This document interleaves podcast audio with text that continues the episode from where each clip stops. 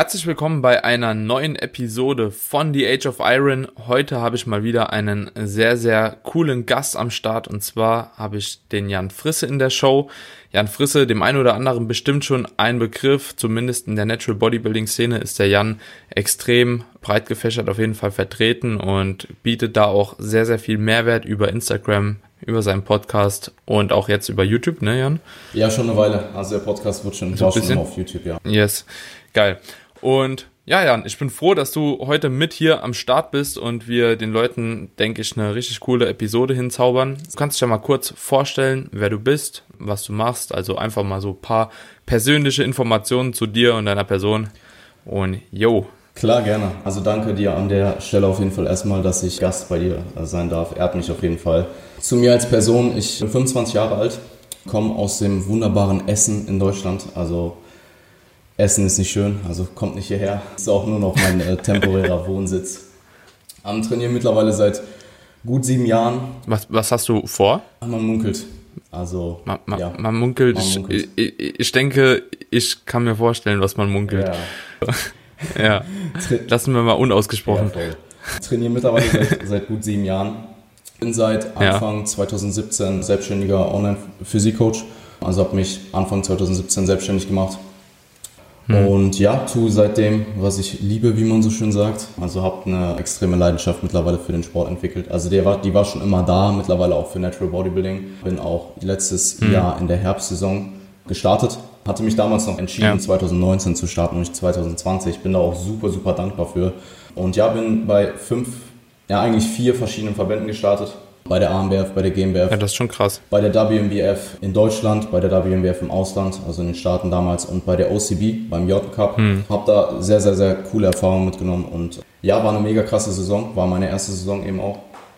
Und ja, ja Bodybuilding ist ein Riesenteil meines Lebens. Ich denke, das Geil. fasst es ganz gut zusammen. Safe. Also hast du schon mal gut beschrieben. Jetzt haben wir hier das Ereignis oder die Möglichkeit, mit einem mal zu quatschen, der schon in deutlich mehr Verbänden gestartet ist. Das gab es nämlich so jetzt noch nicht. Der Patrick ist zwar auch schon überall mal im Natural Bodybuilding gestartet, aber meistens ja auch irgendwo innerhalb eines Dachverbandes und dementsprechend finde ich das eigentlich gerade ganz cool, dass du hier mit in der Show bist, weil man hat ab und zu mal jemand aus der BNBF, also der DFAC angehörig, aber so der OCB mit dem Jordan Cup zum Beispiel oder auch der WMBF international war bisher glaube ich noch keiner in der Show, der wirklich einen Wettkampf durchgezogen hat. Also der Seba, der war damals ja auch in Planung in Amerika was zu machen, hat es dann aber doch nicht gemacht und ich glaube auch so bist du der erste jetzt, den ich hier drin hatte, der international auf einer WMBF mal gestartet ist. So, kannst kannst du da mal so ein bisschen Input geben, wo sich vielleicht so die Verbände ein bisschen unterscheiden oder was du gemerkt hast, okay, hier und da sind so kleine Unterschiede zu dem, was wir halt hier als Standard gewöhnt sind im Natural Bodybuilding, also GmbF und ANBF, würde ich mal so heranziehen. Also, was das Judging angeht, es ist halt immer sehr, sehr subjektiv. Ich kann jetzt vielleicht sagen, die WMBF schaut eher ein bisschen auf Fülle, vielleicht nicht so sehr auf Conditioning, wie es jetzt vielleicht die GmbF tut. Bei der AMBF ist ja auch nochmal eine andere Geschichte. Hm. Generell, was die, die, den Prozess oder die Prozedur des Wettkampfs angeht, war die GNBF mit der AMBF die, die einzige Shows, wo du wirklich ein durchgehendes Format hast, ähm, was, also was okay. ich absolut begrüße. Das war eben bei der mhm. WMBF in Deutschland und auch in, in den Staaten, in der Nähe von New York, bei Worlds eben nicht so und auch beim Jordan Cup nicht so. Beim Jordan Cup ging es trotzdem relativ zügig. Es war eh nochmal ein ganz anderes Format, also die OCB hat da auch nochmal ganz, ganz andere Posen, also diese äh, Hamstring-Pose, wenn du die kennst, vielleicht von äh, Doug Miller. Ja, ja, ähm, ja, ja. Ja, ja, also ich habe die alle gelernt ja. und ähm, auch, glaube ich, ja. alle wieder verlernt an der Stelle.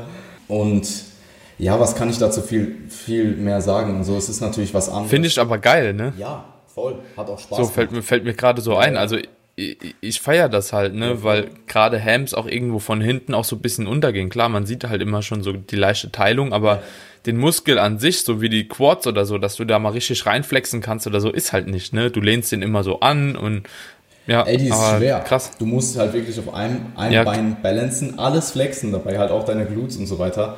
Und halt mit dem ja. anderen Bein noch deine, deine Hamstrings anspannen seitlich. Also es ist eine interessante Pose und ähm, mhm.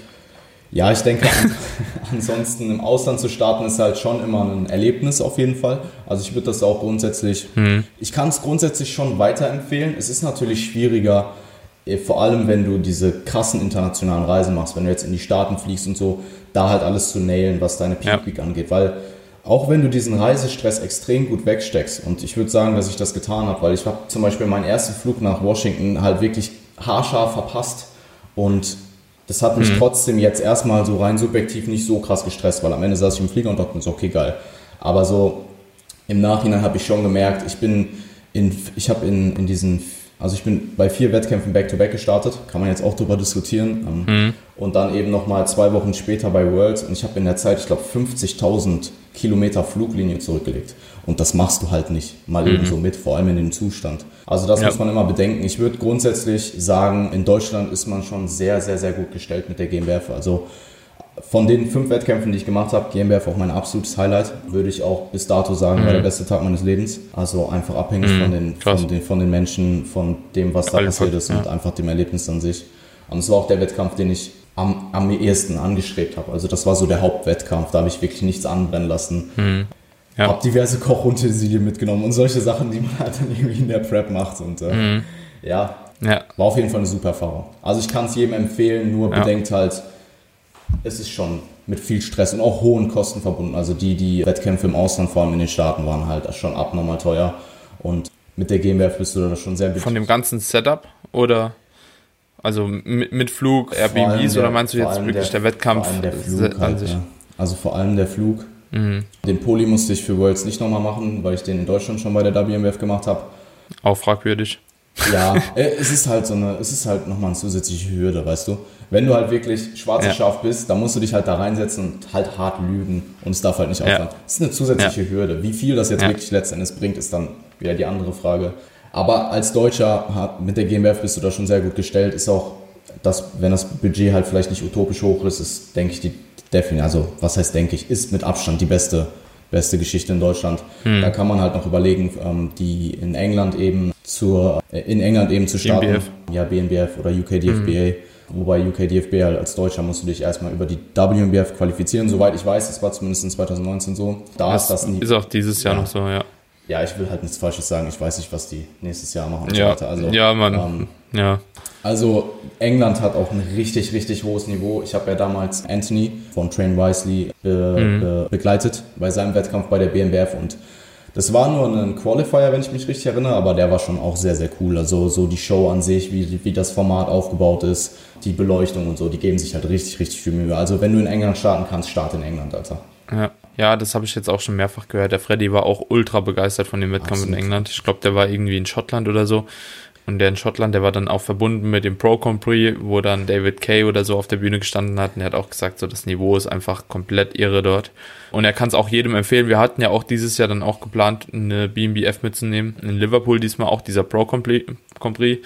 Dort wollte ich dann auch starten, hat sich dann jetzt aber erledigt, weil das so der einzigste Wettkampf war, von dem ich 100% ausgehen konnte, dass er womöglich stattfindet. Und sogar den haben sie jetzt noch mal einen Monat eventuell nach hinten verschoben, okay. weil die Gyms anscheinend in den verschiedenen Ländern noch nicht aufhaben.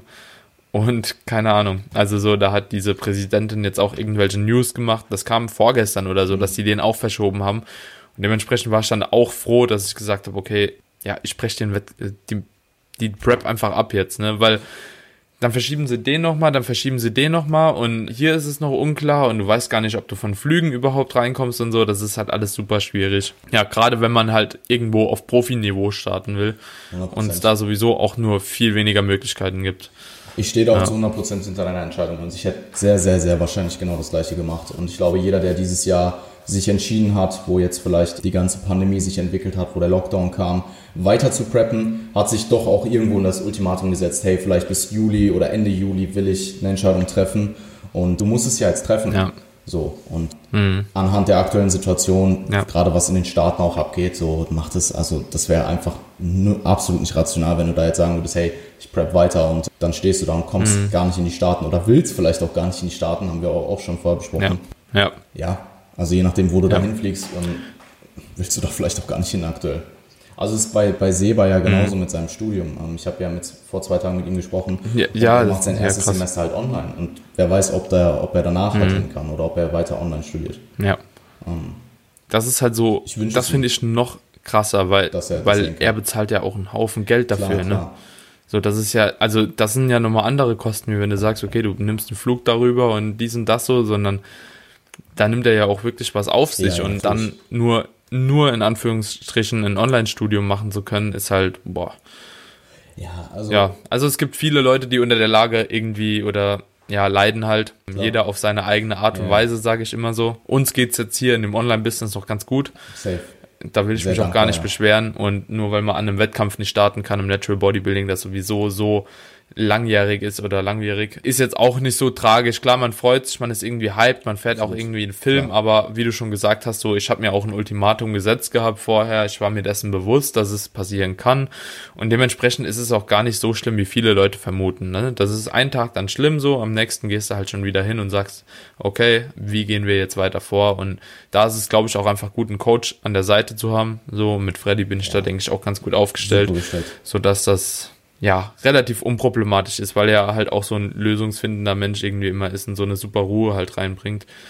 Und ja, ja. das macht dann schon was her. Ich denke, man hat sich vielleicht auch irgendwo schon so ein bisschen darauf eingestellt. Also klar, man preppt mm, so, ja. als würde ja, man klar. starten.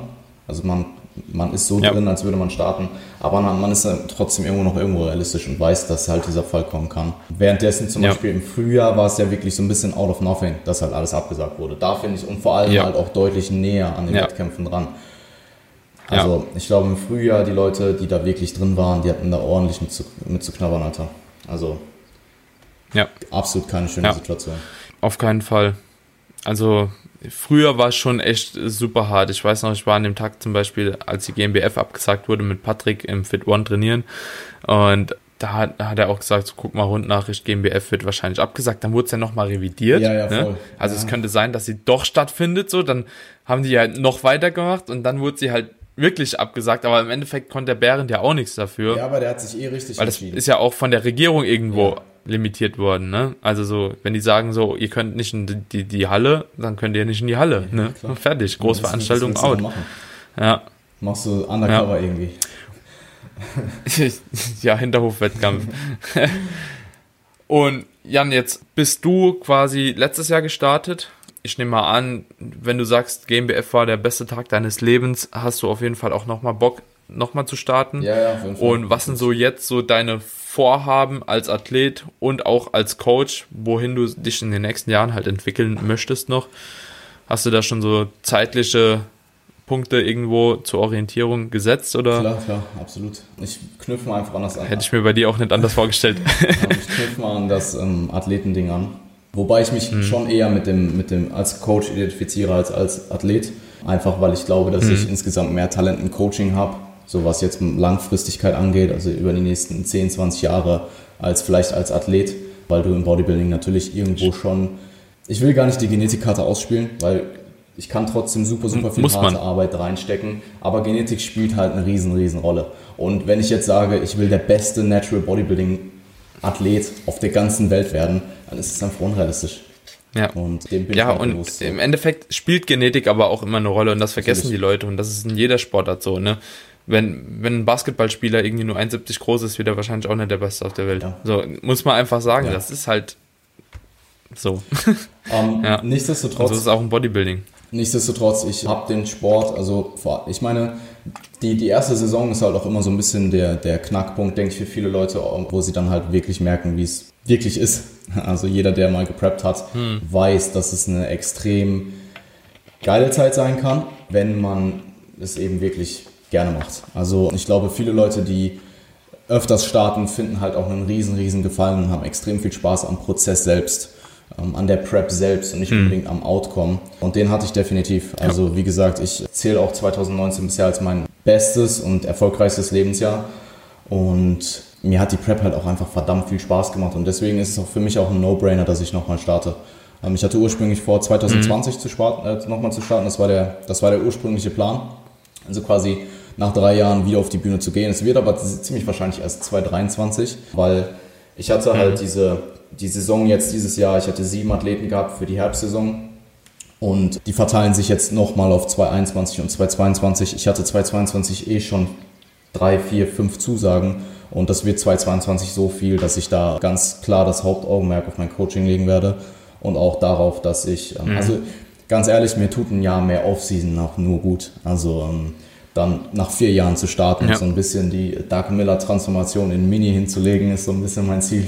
Mhm. Ähm, also es ist super witzig. Ich hatte letzte Woche in Tim Budesheim hier in der Show. Yeah.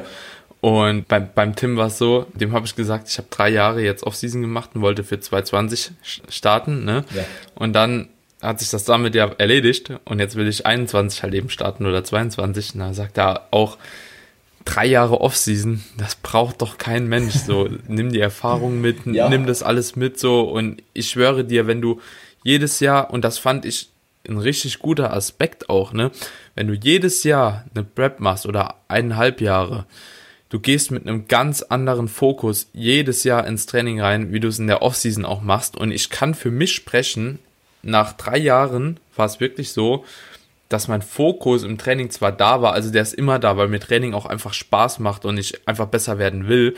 Aber wenn du in eine Prep gehst, so der erste Monat in der Prep, so du machst ja nicht ohne ohne Grund solche Fortschritte immer noch, ne?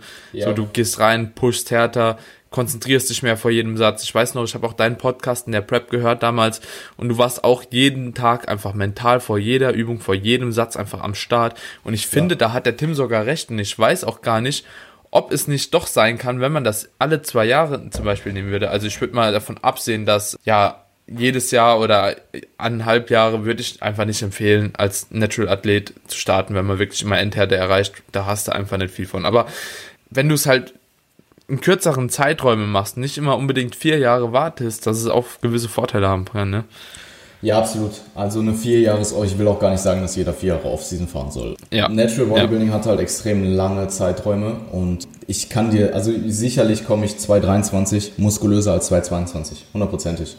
Und das mit dem Off-Season-Fokus ist, kann guten, also kann, kann sicherlich sein. Es ist jetzt auch nicht so, als würde ich in der Zeit gar nicht diäten und vielleicht mal wieder eine Form erreichen, die jetzt natürlich keine Wettkampfform ist, aber auf jeden Fall eine sehr, sehr, sehr gute Ausgangslage für eine weitere Off-Season, die sehr lean ist, wo man dann vielleicht auch nochmal zusätzlich motiviert wird für die Fortschritte, die man dann in der Off-Season gemacht hat, die ja auch bis zu einem gewissen Grad immer maskiert werden. Und es ist natürlich es ist auch immer die Frage, kannst du gerade preppen? Also für mich ist 2022, ich, wie gesagt, der Plan war 2022 wieder zu starten, aber das wird sich nicht mhm. ausgehen. Also ja. einfach, mhm. wenn du eine gewisse Anzahl an Athleten hast, dann will ich mich da nicht noch zusätzlich auf meine eigene Prep konzentrieren. Und äh, es gibt immer, es gibt nie den perfekten Zeitpunkt zu preppen, aber es gibt halt schlechtere und bessere. Ja. Und ja, das ich, dass man alle zwei Jahre sehr, ja. sehr erfolgreich auch im Natural Sport äh, starten kann, beweist dir Rosep. Also der mhm. kommt einfach ja. alle zwei Jahre und kommt jedes Mal signifikant besser. Mhm. Und ich glaube, bei ihm ist auch wirklich genau aus den Gründen, wie er, wie der Tim Budesheim halt eben gesagt hat, ne? Weil der Sepp, der, der sagt auch immer so, ich habe dann nur zwei Jahre und ich weiß, dass ich jeden Tag in den zwei Jahren alles ja, geben werde, Klar. um dann wieder eine bessere Form zu bringen. Und das macht er halt. Mhm. Also macht er halt einfach, ja. Das ist schon bemerkenswert. Ja, die es ist vielleicht auch der Gemütlichkeit halber, wenn man sagt manchmal so, man macht drei Jahre. Ich habe das auch gemerkt halt. Ähm, aber ich kann dich voll verstehen. Also so an dieser Stelle, ich bin auch eher der Typ, der sagt, ich warte dann noch lieber ein Jahr. Ich habe aber auch gemerkt, dass ich durch zu viele Gedankengänge mich am liebsten gar nicht mehr auf die Bühne getraut hätte, so weißt okay, du. Krass. So, also man setzt sich dann ein Datum so, ich wollte eigentlich auch 2019, da habe ich auch gedacht, okay, ich pack 2020 nochmal einen Ticken mehr drauf.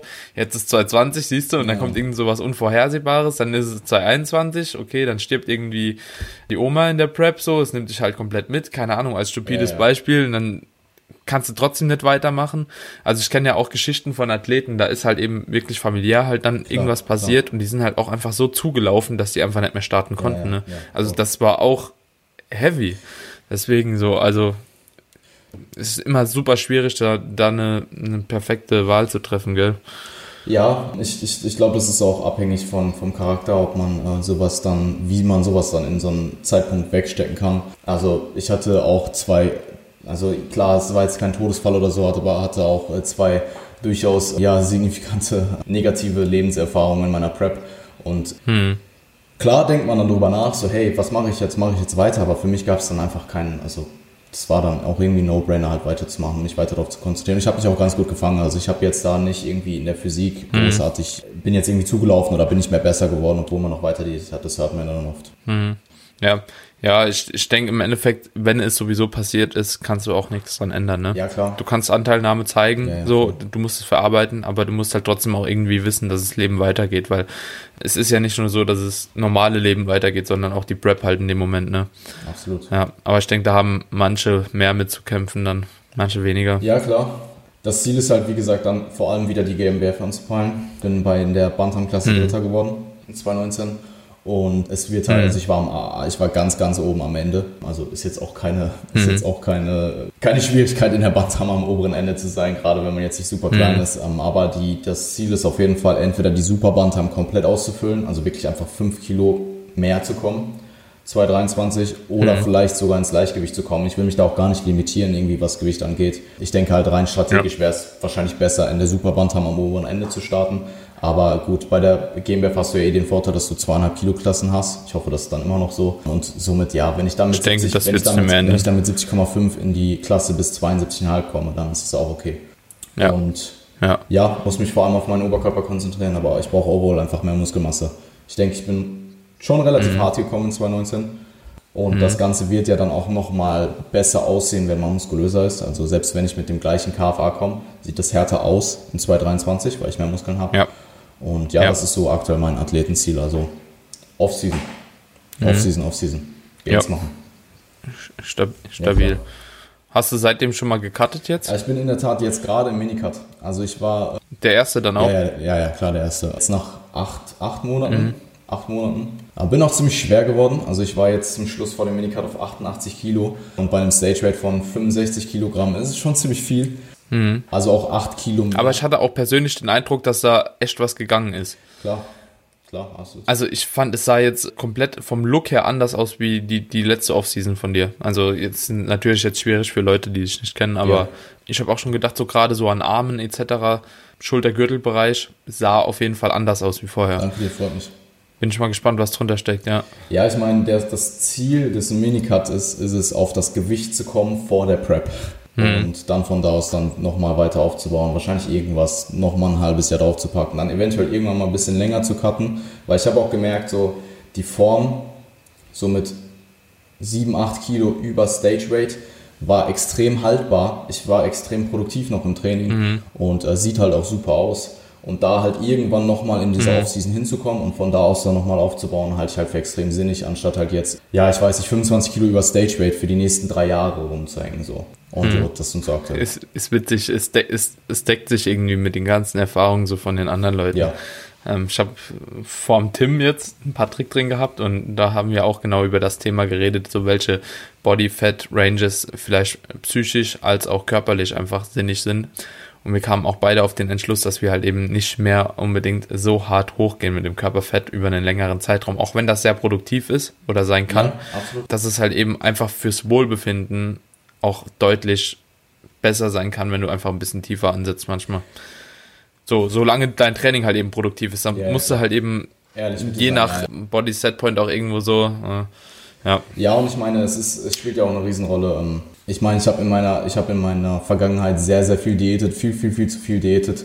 Ähm, trotzdem heißt das ja jetzt nicht, dass ich vier Jahre im Überschuss verbringen muss. Du musst bedenken, klar, Wohlbefinden, ja. Wohlbefinden ist nicht mal so mein Problem. Also ich identifiziere mich gar nicht so sehr mit meiner Physik, was das jetzt angeht. So, ich weiß halt einfach, ich bin Athlet so. Wie ich in der Offseason aussehe, ist eigentlich scheißegal, solange ich beim nächsten Mal auf der Bühne einfach signifikant besser aussehe. Das ist das, was für mich mhm. zählt. Und ich finde aber, es ist auch einfach dieser Fakt, dass du kannst ja nicht immer schwerer werden. So, dann wiege ich irgendwann 105 Kilo mhm. und muss ja. 30 ja. Kilo abnehmen oder so. Und das macht halt dann auch keinen Spaß. Also du willst ja. ja. dann auch eine Diät, du kannst sehr aggressiv diäten am Anfang, das klappt durchaus sehr, sehr gut, auch für mich. Aber du kannst halt nicht super lange aggressiv diäten.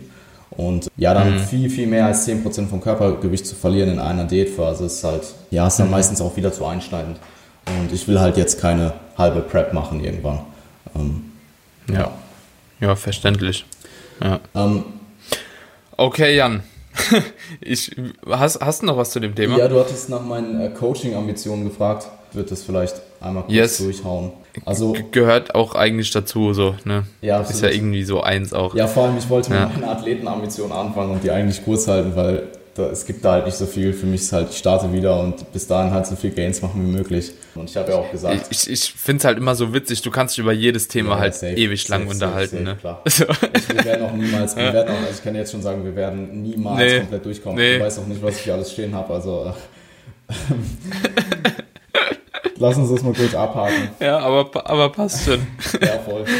Klar, meine, meine, meine Pflicht als Coach ist es, irgendwo mich kontinuierlich weiterzubilden und natürlich auch immer weiter Erfahrungen zu sammeln, aus meinen Erfahrungen auch zu lernen. Ist auch super, super wichtig. Dann ist ganz klar der Fokus darauf, mich einfach weiter zu etablieren. Alles muss mehr werden. Und ja, die Saison 2020 hätte mir auf jeden Fall geholfen. Also ich habe in 2019 zwei Leute vor oder zwei Athleten vorbereitet und in 2020 wäre es halt jetzt so ja, mein erstes, ich sag mal, richtiges Jahr, um mich als Prep-Coach auch zu beweisen. Ja, also Yeah. das wäre halt eben mein erstes richtiges quote-unquote Jahr gewesen als Prep-Coach. Ist jetzt leider ins Wasser gefallen, somit wird jetzt natürlich 2021, 2022 angepeilt. 2021 passt nicht für alle Athleten, also ich werde jetzt wahrscheinlich keinen reinen Übertrag von 2020 auf 2021 haben, aber ja, so die nächsten zwei Jahre liegt da vor allem eben der Coaching-Aspekt und die Saison, die Saisons eben auf, auf dem, im Vordergrund und sind so der Hauptfokus. Langfristig liegt, die, die, der, Ja. liegt der Fokus auch ausschließlich auf Contest-Prep-Athleten. Oder zum größten Teil. Also ich habe nicht nur Ja. Athleten mit Wettkampfambitionen, aber es ist einfach das, was mir am meisten Spaß macht als Coach auch. Mit den Menschen, mit denen ich halt auch einfach am liebsten arbeite. Und ja, langfristig ist halt das Ziel, zu den Top-Leuten zu gehören. Also einfach mal 10, 15, 20 Ja. Jahre all-in gehen in den Coaching-Aspekt und dann schauen, wo man rauskommt. Ja. Ich sag mal so, du bist ja auch schon ein bisschen länger dabei wie die meisten anderen. Also in- gerade im deutschsprachigen Raum warst du jetzt einer für mich, der sich relativ früh schon im Online-Coaching etabliert hat. Ich glaube, das gab's so von nicht viel anderen. Also der Freddy, der war auch, Ja, glaube ich, relativ früh schon dabei. ja. Der Seber war komplett geisteskrank früh Ja. dabei, irgendwie mit sieben Jahren schon Also mit oder so. 16 Jahren das erste Ähm, Mal aber so- hat einfach den Deutschen geholt. So. Die Ja. Deutsche einfach gemacht. Stell dir Ja. das vor, mit 16, weißt du, wie lustig Ja. mit 16 war? Ja. Ja, der, der ist sowieso anders irgendwie. Ja. Das ist ein anderer Mensch. Cyber. Aber äh, ja, krass. Ich denke, hast du auf jeden Fall gut was vor, aber ich glaube, das ist schon erreichbar, weil du machst auch dauerhaft Progress, ne?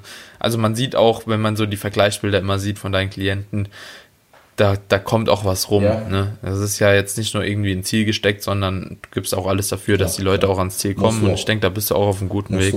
Konkurrenz Ja. im Online-Coaching wird halt immer, immer mehr und es ist was extrem Positives, weil je mehr Leute, je mehr gute Leute du hast, desto mehr musst du dich auch selber anstrengen, desto mehr musst du dich auch selber weiterentwickeln. Und ich glaube zwar, Ja. dass der Hype irgendwann in den nächsten paar Jahren wieder ein bisschen absinkt und dass auch bestimmte Leute wieder verschwinden werden, aber die Leute, die es wirklich wollen, die, die sind halt am Start. Und ja, ist, Ja. ist sehr, sehr krass, wie sich das entwickelt hat, so im deutschsprachigen Raum. Mhm. Ich feiere es auch. Also ich finde es auch richtig geil. Ich hatte am Anfang auch gesagt, ich gehe nur mit Contest Prep Athleten rein, ne? Bis ich dann gemerkt habe, so dass es dann ja auch mal dazu kommen kann, dass zehn Leute in einer Saison starten wollen. Und ich mich dann gefragt habe, so, wie willst du die alle betreuen, ne? Auf dem Wettkampftag? Weil ich finde, es ist halt auch so su- super wichtig halt, dass du halt, ja, aber ja, Bro, das ist so eine Sache. Da brauchst du aber safe drei Leute oder so, die dir mithelfen mit Farbe, mit diesem das so, ne? Und du hast währenddessen ja auch noch deine anderen Leute zu betreuen. Also das wird auf jeden Fall dann immer eine spannende Zeit. Ja. Muss man sich schon organisieren wissen, also 100%. oder zu organisieren wissen. Ich denke, du bist jetzt schon lange am Start, du, du weißt, wie du mit deinen Klienten meistens das handhaben kannst, dass dann vielleicht auch in dem Moment keine 30 Check-ins reinkommen oder so, aber ist natürlich auch schon anspruchsvoller, wie, wie, wie sich das immer anhört, ne? Also, dass man einfach sagt, okay, man nimmt nur Contest-Prep-Athleten, das ist zwar saugeil, aber wenn dann halt eben wirklich 20 Leute in einem Jahr starten wollen, dann, uh, muss man schon arbeiten halt, ne? Ja, das dann, Nenn dann mal so. Schränk halt auch irgendwo deine Slots. So, wenn du jetzt weißt, hey, du hast halt irgendwie Yes. deinen Roster und du weißt, der und der und der wollen starten, dann ja, muss derjenige sich halt irgendwann zeitig entscheiden und wenn dann halt einfach, einfach voll ist für das Jahr, dann musst du vielleicht auch einfach Nein sagen. Also Ja. Ja, ich glaube schon, dass zehn Leute handelbar sind. Ähm, Das ist extrem hart. So zehn Leute. Du merkst ja auch, wenn jemand am Preppen Mhm. ist, dass derjenige, der wird neurotischer, der braucht, der stellt mehr Fragen, Ja, so, der klar. hat mehr Ängste, der hat mehr Ja. Check-ins werden länger, so man kennt's halt. Ne? Aber ja, gerade am Wettkampftag ist es dann auch, glaube ich, also es ist dann essentiell, dass du einfach Leute hast, die dir helfen. Ich bin da zum Glück ziemlich Ja. gut aufgestellt. Und es war auch letztes Jahr so, ähm, dass zum Beispiel Niklas sich um Jeff auch sehr, sehr gut gekümmert hat in der Zeit, wo ich halt selber, weil GmbF war für mich ich halt so der Ja. Hauptwettkampf, so da habe ich mich sehr, sehr viel auf mich selbst fokussiert. Und klar war man da am Start, aber ich habe da halt auch extrem viel einfach auf den Boden gelegt und äh, gelegen und gechillt. Und da halt jemanden zu haben, der einem hilft, ist wichtig. Und wie gesagt, halt auch eben selber nicht preppen, wenn du zehn Athleten hast. Stell dir vor, du startest selber bei der GmbF und musst nebenbei dich noch um zehn deine Athleten kümmern, zu sorgen, dass die dann und dann rechtzeitig essen, dann und dann angemalt sind und so weiter. Das ist unmöglich. Deswegen, ja, Ja. stelle ich mir auch noch schwierig vor. Aber ja, ist schon handelbar, wenn man auch ein gutes Team so hat. Ja, es ist wichtig. Irgendwo. Es ist wichtig, sich, äh, Weil bei mir ist jetzt zum Beispiel auch so, wir hatten jetzt Teamtreffen am Wochenende und wir haben halt auch schon mehrere erfahrene Athleten, die halt selbst schon auf der Bühne standen und auch nicht jedes Jahr halt eben dann gleichzeitig starten. Und da hat sich auch jeder direkt angeboten, hat gesagt, so wenn du halt eben Hilfe brauchst bei Farbe, bei irgendwie Warm-up etc., sind wir halt alle am Ja, Start. voll. Und das fördert auch irgendwo den Teamgeist Safe. so in der, in, in der Gruppe so, was ich halt auch extrem feier. Ja, deswegen würde ich das schon fast so teamintern halten, ne? Dass man gar nicht jemand von außerhalb nimmt, einfach um zu sehen, okay, ey, hier sind Leute wirklich am Start, die auch mit dir in einem Team sind und dich dann auf die Bühne supporten. Das ist schon ziemlich geil. Ja, voll. Also an der Stelle, Mhm. Niklas war da auf jeden Fall der Real MVP, hat mich auch bei der WMF Germany begleitet, hat mir da Mhm. Ja. eben auch geholfen und ähm, es war super. Also, Hm, ja, habe ich, hab ich so ein bisschen mitbekommen. ja, voll. Richtig geil. Jetzt muss ich mich natürlich, Jo, wenn er, wenn er startet, muss ich mich natürlich ordentlich beweisen. Ne? Voll. Bin ich mir Bin aber ich sicher, dass du das Klar, hinkriegst. klar, so. klar, absolut. Und dass du das vor allem auch willst. Ja, ne? Also so, dann ist ja so ein innerer Antrieb schon intrinsisch die Motivation einfach da, dem so zu helfen, wie er mir halt auch dann in dem Moment geholfen Ja. hat. Ne? Also Karma kann da Also, sehr, sehr ist immer geben und nehmen. Ja, ja, voll. So, sollen wir aufs Thema Training übergehen? Können wir, können wir. Ne? Nach stabilen 35 Minuten hier drin und den 30 Minuten vorher oder 40 sind wir jetzt auch so weit, dass wir jetzt mal anfangen, mit dem Thema anzufangen. Genau. Also, wir haben uns für heute die Folge eigentlich überlegt, das Thema Training so ein bisschen aufzurollen. Und zwar grundsätzlich mal, wie man überhaupt so ein Programming aufstellt. Also Programming ist für viele immer noch so ein Begriff, der manchmal ja relativ undurchsichtig ist. Es wird geredet von OKUK, es wird geredet von Push-Pull-Legs und so weiter und so fort. Was ist für dich so oder wie gehst du überhaupt daran, wenn du einen neuen Klienten hast und sagst, okay, dem erstelle ich jetzt ein Programming? Orientierst du dich da immer so an dem alten oder bastelst du einfach direkt was Neues hin? Also ich werde das jetzt mal probieren, so zu erklären, wie ich es im Endeffekt auch mache. So zum Beispiel, wenn ich jetzt am Programming selber Ja. sitze, dann sind zum Beispiel solche, also du hast ja dann das Erstgespräch mit dem Klienten schon abgehalten in der Regel. Das heißt, Ja. erstmal ganz, ganz grundlegend ist natürlich die Frage, was sind die Ziele des Athletens? Also die Ziele herauszufinden, allgemein die Ziele vielleicht im Sport und auch dann spezifisch auf die Physik, wo hat derjenige vielleicht Schwachstellen, wo Stärken, was ist das Ziel? Wann will derjenige vielleicht starten, will derjenige überhaupt starten, solche Dinge.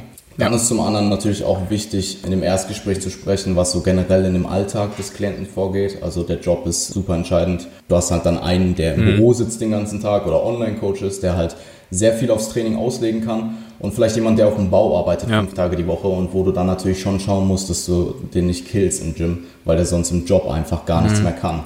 Also generell andere physische Arbeit spielt eine Riesenrolle. Externe Stressoren ist derjenige gerade relativ frei. Für Freizeit hat derjenige. Und ich probiere auch immer, wenn möglich, so die kurz- und mittelfristige Zukunft irgendwie mit einzubinden. Also wenn derjenige jetzt weiß, ich fahre dann und dann in den Urlaub, ich habe dann und dann Klausurenphase, etc., dass man vielleicht das schon so gut es geht mit einplant. Wenn es dann ums Programming an sich geht, ist vor allem eben auch die Trainingsvergangenheit wichtig. Also, dass man eben dass sich das vorherige Programming anschaut, dort auch schaut, hat derjenige Progress gemacht? Wenn ja, wie sah dieser Progress aus?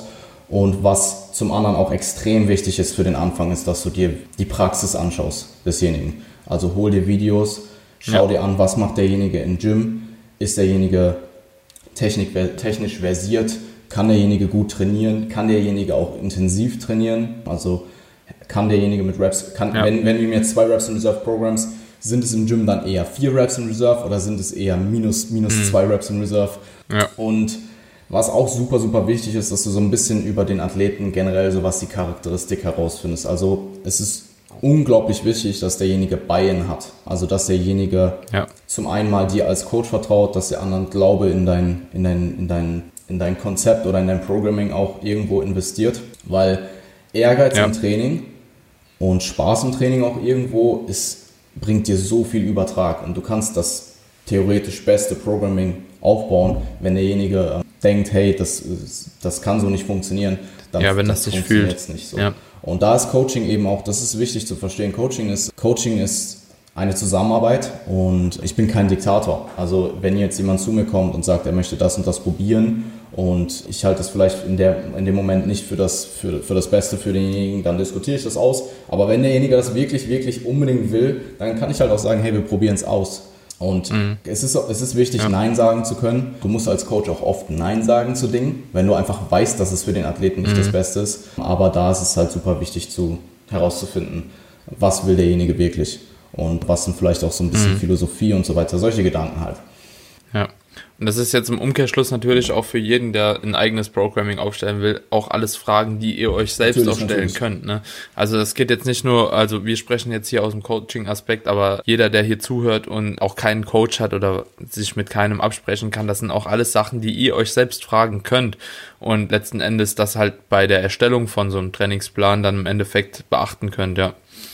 Nur mal kurz so an der Stelle angemerkt. Ja, absolut. Und das ist ja auch so ein bisschen dieses, wenn du Leute hast, die vielleicht eher aus der alten Schule kommen, sage ich mal, dass wenn dann evidenzbasierte Praxis irgendwo immer belächelt wird, ist es halt meistens, weil Leute halt, du musst, du musst überlegen, das sind Aspekte, das besteht aus der Wissenschaft dahinter, aus deinen eigenen Erfahrungen und eben aus dem individuellen Aspekt. Und das sind alles Aspekte, die gleichwertig sind. Also Wissenschaft ist nicht wichtiger als Erfahrung und Individualisierung ist nicht wichtiger als. Also es sind, die haben alle einen gleichen Anteil. Ja. Und dann hast du halt irgendwelche, ja. also gerade im Internet sieht man das halt extrem häufig, dass du irgendwelche Leute hast, die für alles ein Paper brauchen. Du hast halt dann diese typischen mhm. PubMed Warrior und für jede Entscheidung, mhm. die du triffst, wenn du da, wenn es dazu jetzt keine empirische Evidenz gibt, dann ja, bist du ein Bro oder sowas. Also ja. war grundsätzlich etwas, was auf dem Papier quote unquote erstmal suboptimal erscheint, kann trotzdem für ein bestimmtes Individuum optimal funktionieren. Und das ist eben super, super wichtig zu mhm. verstehen. Also Ausführung ist im Endeffekt alles. So Theorie und theoretisches Wissen sind super relevant, gerade als Coach auch, dass du da einfach eine gewisse Basis hast und dich auch fortbildest. Mhm. Bringt dir aber alles nichts, wenn die Praxis scheiße ist. Also ja. ja. da ist es, denke ich, super, super wichtig, auch als, vor allem als Coach, aber irgendwo auch als Athlet, wenn du für dich selbst Programming machst, dieses, von diesem sehr dogmatischen Denken wegzukommen und sich vor allem auch auf sich selbst zu konzentrieren was für einen selbst funktioniert. Weil was für dich funktioniert, kann für mich nicht funktionieren und vice versa. Hm. Ja. Ist eigentlich auch ein ganz cooler Übergang schon zu dem nächsten Punkt, den wir aufgeschrieben hatten, und zwar, wie wichtig überhaupt so ein Push-Pull-Legs, OKUK sind, in Abhängigkeit von der Frequenzebene. Man sagt ja immer, so eine Frequenz von zwei bis drei ist womöglich für die meisten Muskelgruppen am sinnigsten und ja, da spielt das natürlich auch mit ein. Nur weil halt eben die Mehrzahl der Leute halt mit einer höheren Frequenz irgendwie bessere Erfolge erzielt, heißt das ja nicht per se, dass du mit einer niedrigeren Frequenz keine Erfolge erzielen Absolut. kannst. Auch nochmal Spaßfaktor ja, und so weiter und so fort, ne? Voll. Ja. Wie, was würdest du so den Leuten da empfehlen, wie, wie die da am besten rangehen sollten? Also gerade auch in Bezug auf Erstellung eines Programmings. Soll trotzdem jeder mal anfangen mit einer höheren Frequenz oder wäre es eventuell auch sinnig, einfach ein bisschen darunter anzufangen? Ähm, also du, du, musst, du musst nicht mit einer super hohen Frequenz einsteigen. Ich denke, zweimal pro Woche ist für die meisten schon eine ganz gute Frequenz. Also einfach mal als Startpunkt. Das heißt aber nicht zwangsläufig, ja. dass du immer jede Muskelgruppe zweimal in der Woche trainieren musst. Also zweimal in der Woche macht mhm. für, für die Allgemeinheit, wenn du es jetzt mal einfach verallgemeinern hast, in der Regel schon sehr viel Sinn, aber auch eine Frequenz von meinetwegen einmal die Woche oder anderthalb Mal die Woche kann für sehr, für muskuläre Stärken zum Beispiel, wenn da einfach aktuell der Fokus nicht drauf liegt, ähm, durchaus Sinn machen. Ähm, was meine ich mit anderthalb Mal? Dass ja. du vielleicht zum Beispiel, wenn dein Unterkörper deine Stärke ist, dass du vielleicht eine wirklich stabile Lower Session hast und die andere vielleicht irgendwo dran gehangen wird und du da vielleicht nur ein bisschen Beuger, ein bisschen Strecker machst. Also jetzt einfach keine mhm. komplette weitere Unterkörper-Session hast und ja, es kommt ja auch ein bisschen darauf an, ob du jetzt einen sieben Tage Mikrozyklus hast oder ob du vielleicht das Ganze auf acht oder zehn Tage ausweitest. Und wenn du jetzt in zehn Tagen mhm. das Ganze eben zweimal trainierst, dann hast du ja auch keine Zweierfrequenz, sondern wenn du es runterrechnest, ja. eben keine zwei. Ja. Was nicht heißt, dass. Ich, ich glaube, dieser, ja. Die, dieser Punkt in den meisten Studien, der ist ja, glaube ich, auch gar nicht auf zwei wirklich gesetzt, sondern liegt ja auch irgendwo ein bisschen drunter bei 1,7 oder so, wo man dann anfängt, wenn ich mich richtig entsinne. Also so diese zwei glaube ich, nimmt man auch einfach, weil es super praktikabel ist, ja. ne, zu sagen, ah, ja, okay, trainiere alles zweimal die Woche, aber ich glaube, das, was du wirklich benötigst, ist, glaube ich, noch ein bisschen darunter, also bei 1,5 bis 1,7 irgendwas in dem Dreh oder so, wo die Leute dann auch schon ganz gute Erfolge so. erzielt haben oder ähnliche Erfolge wie sogar mit einer höheren Frequenz. Ne? Ja, und ich meine, Bro-Splits funktionieren. So, wenn du jemanden ja. hast, der, das ist wieder der Aspekt, du kannst jemanden haben, der mit einem Bro-Split besser fährt als mit einem höher, frequentier, äh, früher, höher frequentierten Split. Einfach weil es ihm viel, viel mehr ja. Spaß macht. Und ich finde Spaß, mhm. Spaß ist sehr wichtig. Ich finde, als Athlet gibt es irgendwo auch diesen, du kannst nicht nur auf Spaß trainieren, weil es ist einfach nicht immer alles geil. Es gibt Übungen, die du vielleicht ja, nicht unbedingt safe. zu 100% gerne machst. Es gibt Tage, da willst du nicht trainieren. Solche Dinge eben. Und da ja. muss Spaß dann irgendwo ein bisschen zurückstecken. Und ich denke, das ist auch jedem Athleten wirklich, also das ist jedem Athleten bewusst. Aber Spaß ist trotzdem, Spaß und Bayern sind trotzdem extrem, extrem wichtig. Gerade Bayern, Spaß auch. Und ja, ja, was halt nicht heißt, dass eine, eine, Höhe, eine hohe Frequenz gerade bei hohen ähm, absoluten wöchentlichen Volumina sehr gut funktionieren können. Also ich habe äh, persönlich zum Beispiel sehr, sehr gute Erfahrungen damit, meine Delts und Arme viel, also was heißt viel, aber deutlich höher zu trainieren, was die Frequenz angeht.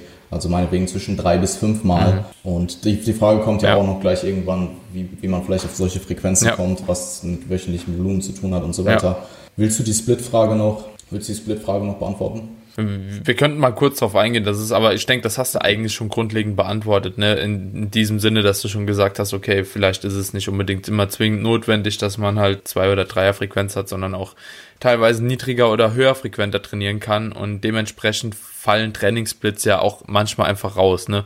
Weil du kannst ja einfach keine, sonst müsstest du ja irgendwie zweimal am Tag gehen jede Woche und das macht halt keinen Sinn. Also Trainingssplits per se, OK, UK, Push, Pull, Legs etc müssen nicht sein. Also kein Trainingssplit muss euch 100% an euer Ziel bringen, sondern im Endeffekt ist es einfach nur, was ihr priorisiert, wann ihr es priorisiert und wie ihr es dann auf die einzelnen Tage verteilt.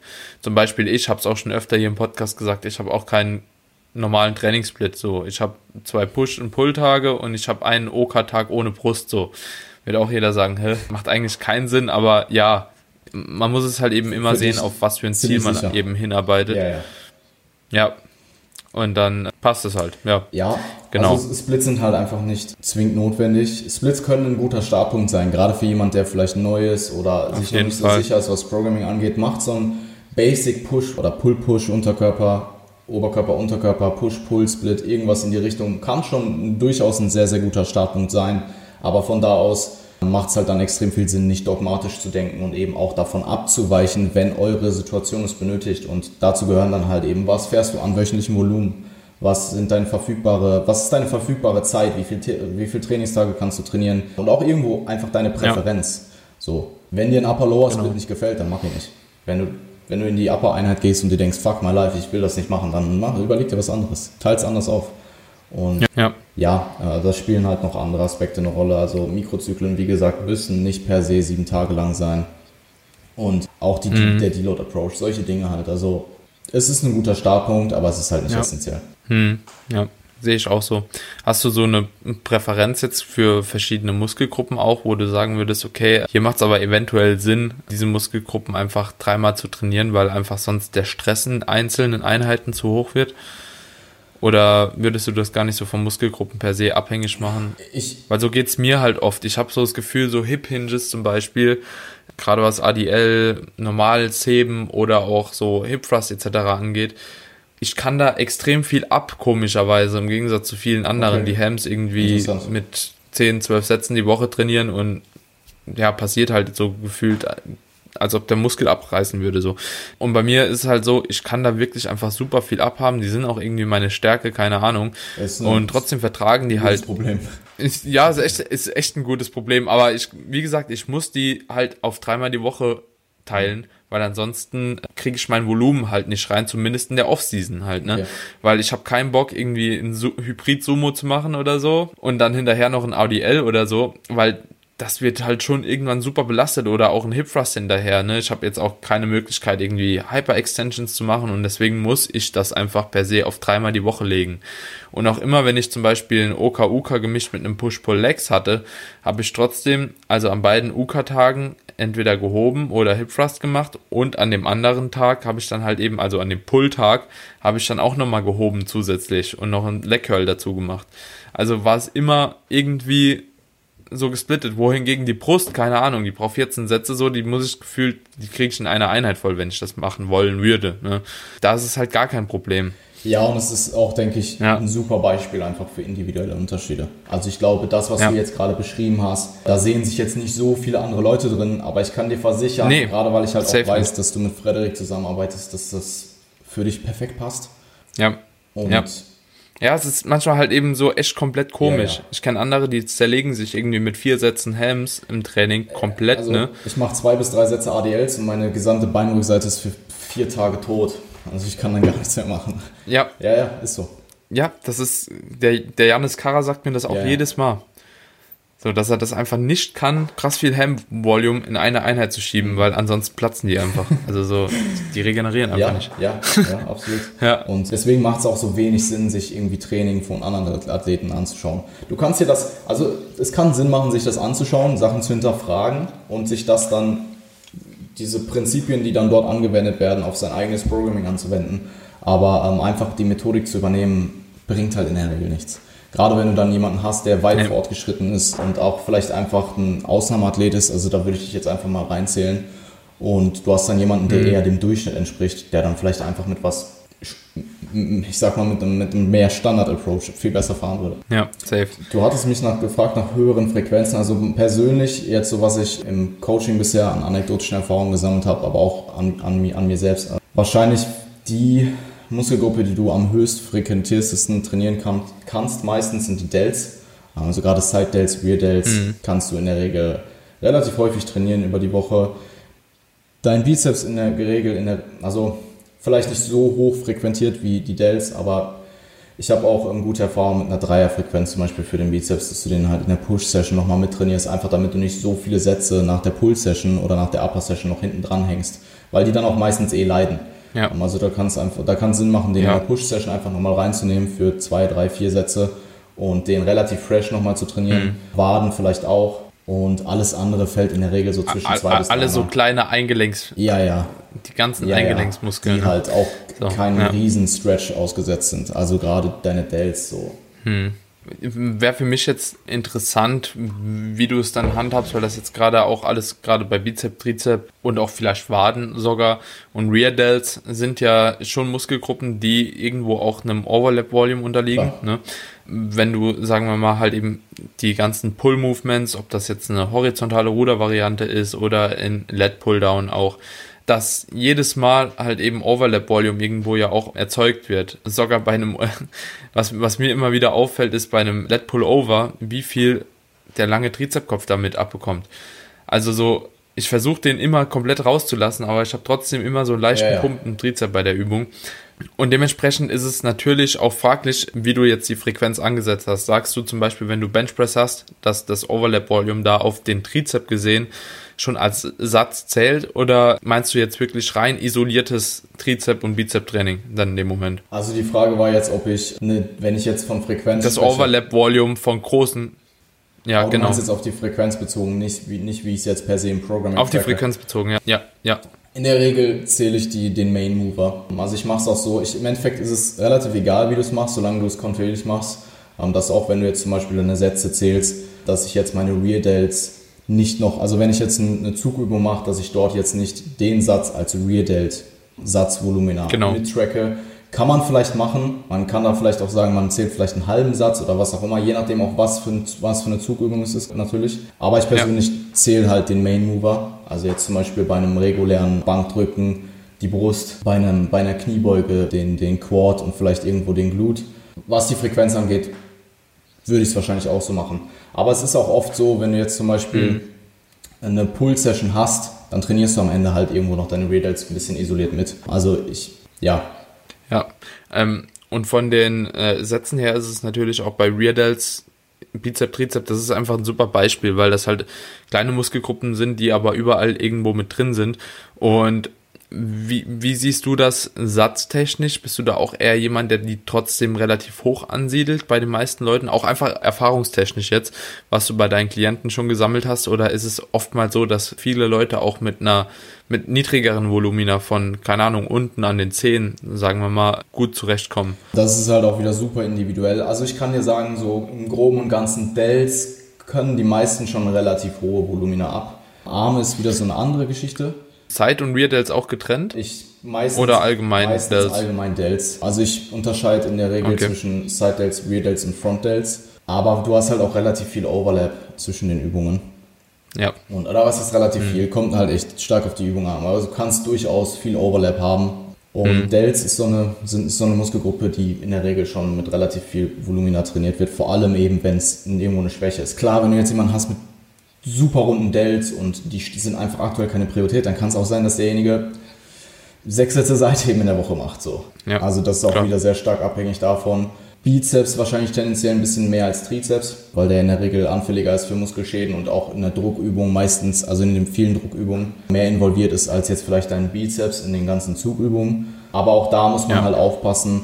Ähm, Ich zum Beispiel persönlich habe jetzt ziemlich viel ähm, Arm-Prio gefahren in der Zeit und es hat mir auch viel gebracht. Also mein Arm ist besser geworden. Aber ich habe jetzt auch mittlerweile Ja. gemerkt, gerade im Lockdown mit den vielen freien Curls, die ich gemacht habe, dass mein Ellbogen langsam schon ordentlich anfängt zu zwicken. Und jetzt im Minicut trainiere ich den wieder mit relativ moderaten Volumina und wird halt jetzt wieder besser. Also es ist ja nicht immer nur die Frage, was, was wäre jetzt dein optimales Satzvolumen, sondern auch, kannst du es überhaupt regenerieren? Also kannst du es mit, was deine passiven Strukturen angeht, auch regenerieren.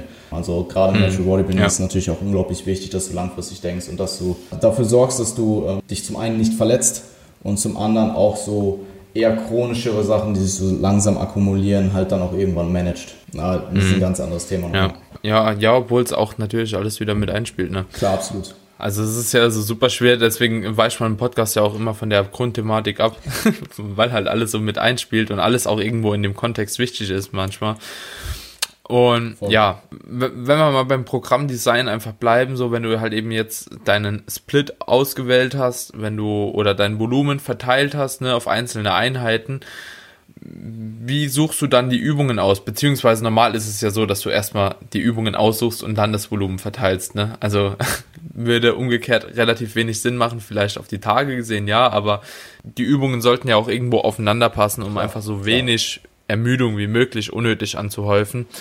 Und was sind da so Entscheidungsfaktoren, nach welchen Kriterien du eben dann eine, eine Übung auswählen würdest oder was du empfehlen würdest, wie man das Ganze vielleicht so ein bisschen äh, sinnig implementieren kann im Plan? Ja. Also ich glaube, die, der größte Faktor, was Übungsauswahl angeht, ist erstmal zu schauen, wie ist derjenige gebaut und was ist die Anatomie von demjenigen. Wie ist der strukturell gebaut, was sind die Längenverhältnisse, solche Dinge. Das kannst du in einem Online-Coaching-Setting meistens halt, also klar kannst du dir die, die Physik anschauen, aber vieles regelt man dann halt auch eben einfach über Übungsvideos. Also wenn ich jemanden für jemanden vielleicht einen Bar Squat programme und weil er den einfach unbedingt drin haben will und er schickt mir dann in der ersten Woche ein Video und der Bar Squat ist ein Bar Good Morning, so dann fliegt er halt wieder raus. Oder man probiert ihn halt, also vorausgesetzt natürlich die Technik ist on point, klar. Gibt es unzählige Faktoren, die da einspielen können, wie man vielleicht den Squat verbessern kann für denjenigen, aber es gibt auch einfach Leute, die sind für einen regulären Back Squat einfach nicht gut gebaut, was eine, was eine, was eine für Hypertrophie spezifische gute Übung angeht. Dann ist zum anderen natürlich auch die Verletzungshistorie, wenn wir es gerade schon angesprochen haben, ein- eine wichtige Thematik, dass man das im Vorhinein mal geklärt hat. Und was sind Schwachstellen, was sind Stärken? Das sind wahrscheinlich so die drei größten Punkte, die ich mir anschaue, wenn ich eine Übung heranziehe. Und dann ist halt die Frage, wie fortgeschritten ist derjenige, was hat derjenige für ein wöchentliches Gesamtvolumen. In der Regel ist es so, dass je fortgeschrittener jemand ist, also jetzt mal auch wieder sehr allgemein gesagt, desto höher ist die Übungsauswahl auch. Da ist auch die Präferenz Ja. super wichtig. Also du hast viele Athleten genießen es auch nicht so viele Sätze von einer Übung zu machen und dafür vielleicht einfach mehr Übungen zu machen. Und dann hast du wiederum andere Leute, die, die hassen es irgendwie drei, vier Übungen für eine Muskelgruppe zu machen, machen lieber ein oder zwei Übungen, aber dafür viel mehr Sätze. Und Ja. das ist halt Ja. auch wichtig zu erfragen. Und ja, je komplexer ein Muskel ist, desto mehr Übungsauswahl ziehst du dir in der Regel äh, heran. Also du wirst wahrscheinlich mehr Rückenübungen in deinem Programming reinziehen als jetzt Trizepsübungen oder sowas. Eine zu große Übungsvariation hat irgendwo auch Nachteile, weil du kannst es jetzt mal so ins Extreme aus, ausmalen und sagen, hey, du hast jetzt vielleicht acht Sätze oder sechs Sätze Brust, die du in einer, in einer Session machst. Und wenn du jetzt sechs Brustübungen hast, dann machst du in jeder Übung halt einen Satz. Und mhm. du willst ja auch irgendwo noch eine gewisse Alternative für einen späteren Zeitraum fresh halten. Also wenn du jetzt alles an Übungen, was die gut auf dich passen, reinnimmst, also wirklich alle Übungen, was machst du dann, wenn du mal eine Übung rotieren musst? Was brauchst, was machst du, wenn du mal eine Alternative mhm. brauchst? Dann hast du eben, musst du vielleicht auf irgendwas ausweichen, was nicht so gut ist für dich. Und deswegen ist da ähm, so ein mhm. gewisses Mittelmaß zu finden, was vielleicht ein bisschen mehr sein kann, ein bisschen weniger, super, super wichtig. Also, was ich auch ganz wichtig finde, ist gerade bei komplexeren Übungen, dass es vielleicht auch nicht so sinnig ist, die, also natürlich auch immer im Kontext zu sehen, aber die sollten auch schon teilweise öfter die Woche ausgeführt werden, einfach aus neuronalen Aspekten her, ne? Weil, also mir ist es aufgefallen, wenn jemand selten squattet, ne, also und Viele kommen damit klar, einmal die Woche nur zu squatten, auch technisch, andere aber gar nicht so und die fühlen sich nach einer Woche wieder so, als hätten die noch nie im Leben gesquattet und haben da einfach so Koordinations- und Stabilisationsprobleme. Genauso auch bei der Bench fällt es mir auch oft aus, umso öfter die Übung irgendwie die Woche ausgeführt wird, umso technisch besser wird die auch. Und gerade bei Anfängern würde ich halt eben empfehlen, ja, dass man teilweise klar die packen ja sowieso auch weniger Gewicht, muss man ja einfach sagen. Oder Leute, die am Anfang vom Trainingsstadium sind, die hauen vielleicht auch nicht die 200 Kilo auf den Squat drauf und auch nicht die 130 Kilo auf die Bench. Und die können die Übung eventuell auch ein bisschen besser abhaben öfter die Woche, wie andere, die halt eben, keine Ahnung, zu viel Gewicht einfach bewegen, ja. dass es halt eben zu viel Ermüdung mit einherbringt. Ne? Ja, ich, äh, ja. Wenn du mir solche Fragen stellst, dann denke ich halt nicht an Anfänger. Also das ist dann auch einfach irgendwo meine kleine Bubble an Athleten und ja. so weiter. Ich denke halt immer, was, ja. was, was würde ich mit jemandem machen, der zumindest mal in einem frühen fortgeschrittenen Stadium ist. Und ja, ja was auch wichtig Ich denke, sind die meisten hier auf dem Podcast auch. Aber man weiß ja nie, wer zuhört. Ne? ja. Was auch wichtig ist, ist, wenn du jetzt jemanden hast, der zu dir kommt und vielleicht schon super lange eine, eine Bent Over Row ausführt oder einen ADL oder sowas. Nehmen wir den ADL, weil da kann ich auch persönlich ja. eine ziemlich gute Anekdote raushauen. Ja. Meinetwegen, der kommt jetzt zu dir, hat schon den ADL über ein Jahr drin und liebt den Lift einfach, ist emotional extrem dran gebunden, führt den einfach gerne aus, hat immer starken Muskelkater danach. So, man merkt einfach, dass du eben die Muskulatur beanspruchst, die du beanspruchen ja. möchtest. So, und wenn derjenige jetzt aber zu dir kommt und sagt, ey, ich will aber unbedingt den ADL im Plan haben und du schaust dir den Progress von der Person in den letzten drei Monaten an und der bewegt genau das gleiche wie vor drei Monaten im ADL und du kannst dir sicher sein, mhm. dass es nicht an anderen Aspekten lag, dann würde es vielleicht auch Sinn machen, den Lift mal eine Zeit lang rauszurotieren, um ihn dann vielleicht in Zukunft wieder reinzunehmen und in der Zeit eben einen anderen Lift zu suchen, der möglichst gleichwertig ist und in dem Lift halt eben neu aufzubauen und weiter Progress zu machen. Also dieses ganze strategische Rotieren macht schon Sinn, und das ist halt primär abhängig von, machst du noch Progress in der Übung? Kannst du die Übung weiter ver verletzungsfrei ausführen? Weil es ist auch so, wenn du jetzt jahrelang eine ADL ausführst und immer wieder dieses gleiche Bewegungsmuster, immer die exakt gleiche Range Motion ausführst, immer die gleiche Gelenkbelastung mhm. auch irgendwo hast oder eine ähnliche und diesen Lift halt extrem steigerst, dass du vielleicht irgendwann Probleme bekommen könntest und vielleicht eine andere Hamstring-Hinge-Variante, die vielleicht anders belastet, auch für den passiven Bewegungsapparat gut sein können. Und der dritte mhm. Punkt ist, der wichtig ist, auch einfach Monotomie. Also wenn jemand keinen Bock mehr auf den Lift hat und den Ewigkeiten schon macht, auch wenn vielleicht noch ein bisschen Progress da ist, dann nimm halt mal was anderes rein. Einfach nur, um diesen Spaß und Enjoyment-Faktor mhm. wieder ein bisschen anzuheben. Ja. Ja, nee, ist, hast du, denke ich, ganz gut nahegelegt. Sollte auch für jeden so verständlich sein, hoffe ich auf jeden Fall. Dann was ein Thema, was mich halt eben noch extrem interessiert, beziehungsweise man auch sehr oft gefragt wird, beziehungsweise die, die meisten Fragen die ich auf Instagram bekomme, sind, glaube ich, bezüglich dieses Themas. Wie viel Volumen sollte ich denn für eine Muskelgruppe überhaupt machen, ja? Und in diesem Aspekt kommen auch die Leute immer und sagen so, ja, aber ich kann das doch regenerieren, ne?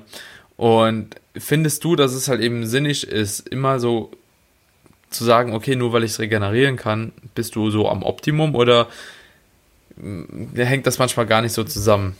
Ne? Okay, also ich, also nein, glaube ich nicht.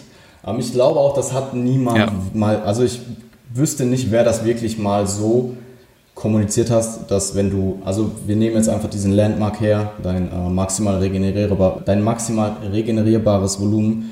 Ich glaube, es gibt niemanden, der sagt, hey, du musst immer an deinem MAV trainieren, immer. Für fünf Wochen und dann musst du die Leute. Es geht nee. ja auch per se, per Definition gar ja. nicht.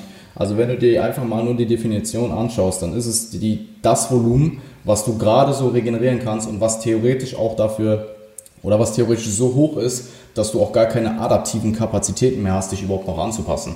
Und wenn du jetzt mal drüber ja. nachdenkst, klingt das ja erstmal gar nicht so geil. Okay, du machst jetzt was. Das, ist, das macht doch eigentlich ja, ja. keinen Sinn, ja. Und ich glaube da, also generell, ich, ich denke, Israel hat da einen extrem guten Job gemacht in den letzten paar Jahren, das ganze Thema anzusprechen, diese Landmarks Safe. zu theoretisch sich zu überlegen und denen eben irgendwo eine Definition zu geben. Ich glaube auch, dass extrem viele Leute das einfach absolut missverstehen. Also auch diese Tabellen, die es damals gab, die waren einfach nicht besonders gut, um das Ganze praxisnah zu erklären. Ja. Waren sie einfach nicht. Ja. Und das sieht man ja auch mit dem, was er jetzt mittlerweile so kommuniziert, dass er da auf jeden Fall zurückgerudert ist. Auch was ich auch gut finde, dass er das auch einsehen kann und dass er da vielleicht auch erklärt, was er vielleicht jetzt anders machen würde. Mhm. Und ja, also ich würde dir empfehlen, jetzt per se dein MAV vielleicht im letzten Mikrozyklus vor dem Deload anzugehen. Ist jetzt Overreaching wirklich nötig?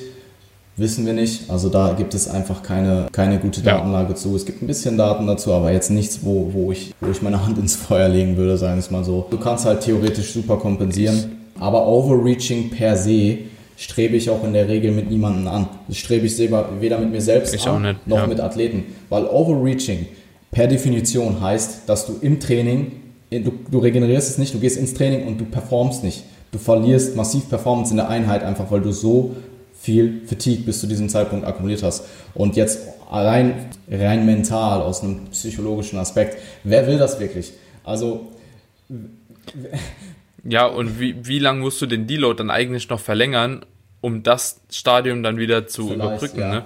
Weil ich glaube, also erfahrungstechnisch reicht mir dann ein Deload nicht, ne? Weil ich dann am sechsten, siebten Tag erstmal so diese übelste Fatigue abgebaut habe, ne? Dass ich mich einigermaßen nochmal wohlfühle. Und dann bin ich eigentlich so in diesem Stadium, wo ich gerne den Deload hätte, ne? So, da, damit ich überhaupt nochmal klarkomme. Ja, ich meine, es kommt auch stark ja. auf die Deload-Strategie an. Also, wie aggressiv deloadest du? Deload in der Regel sehr, sehr aggressiv. Also nicht aggressiv im Sinne von, dass der Deload schwer ist, sondern dass der Deload extrem leicht ist. Also ich reduziere okay, in der Regel. Bei uns genau ja, umgekehrt. Ja, ich meine halt per se, ich, der Deload an sich ja. aggressiv gestaltet, wenn man jetzt den Aspekt Deloaden ja. sich, sich vor Augen hält. Ja. Ja. Also ich reduziere in der Regel das Satzvolumen relativ stark, kommt auch ein bisschen darauf an, was du vorher gemacht hast, manchmal auch nicht so stark. Relative Intensitäten sind super, super hoch und auch die absoluten Loads werden da ein bisschen verringert. Und das führt dann meistens dazu, dass du halt irgendwie ja, 40 Minuten super, super leichtes regeneratives Training raushaust. Mhm. Ja, also ja. das Ding ist, wie gesagt, rein psychologisch denke ich, passt es für viele nicht, wenn du sie wirklich ins Overreaching pusht und derjenige dann wirklich nochmal eine ganze Woche mhm. ins Training geht und in diesem Trainings einfach nicht so performt wie die Wochen davor und sich gleichzeitig halt auch schon super schlecht fühlst. Weil, um an diesen Punkt zu kommen, mhm. gehst du schon durch die halbe Hölle so. Und also ich mhm. schaue da wirklich eher auf Marker wie Fatigue, also Overall Fatigue, wie hoch sind die Session RPEs, wie hoch ist die Ermüdung, wenn jemand in eine Einheit geht, wie ist Lethargie im Alltag, wie ist die Schlafqualität und auch die Trainingsqualität. Weil selbst wenn jemand dann vielleicht noch irgendwo ja. performen kann, aber einfach unkonzentriert ist und super lethargisch und da irgendwas macht und die, die Bewegungsqualität leidet oder was auch immer, dann ist es halt auch nicht mehr produktiv. Und ich denke, das ist dann auch der hm. Punkt, wo man sich äh, für einen Deload entscheiden sollte. Ich bin da auch, also ich plane die Deloads in der Regel vor, aber bin da eben auch auf wöchentlicher Basis mit dem Klienten am Kommunizieren, ob man vielleicht eine Woche dranhängt oder ob man vielleicht auch früher deloadet, wobei ich sagen muss, also ich kann wahrscheinlich in der Hand abzählen, wo, wo das bei mir im Coaching vorgekommen ist. Und ja. das ist dann auch meistens durch irgendwelche. Aber später ist auch selten. Ja, später kommt auf jeden Fall häufiger vor als früher. Wenn man es ja, gegenüberstellt, ja. ist safe, auf jeden. Fall auch selten. Mhm. Ja, ja, voll. Mhm. Und ja. wenn du früher deloaden musst, dann ist es auch meistens irgendwas externes, was halt so einschneidend war, dass derjenige einfach so viel Stress in dem Moment hat, dass weiter trainieren einfach keinen Sinn machen würde. Ja. Also, ja. Ja. Ich denke, das ja. ist ganz gut. Ja, meistens ist es irgendwie so bei Prüfungsstress und so auch schon. Also ich hätte nie gedacht, dass sogar so solch ein Stress, ne, so hart mit reinspielen ja, ja, kann.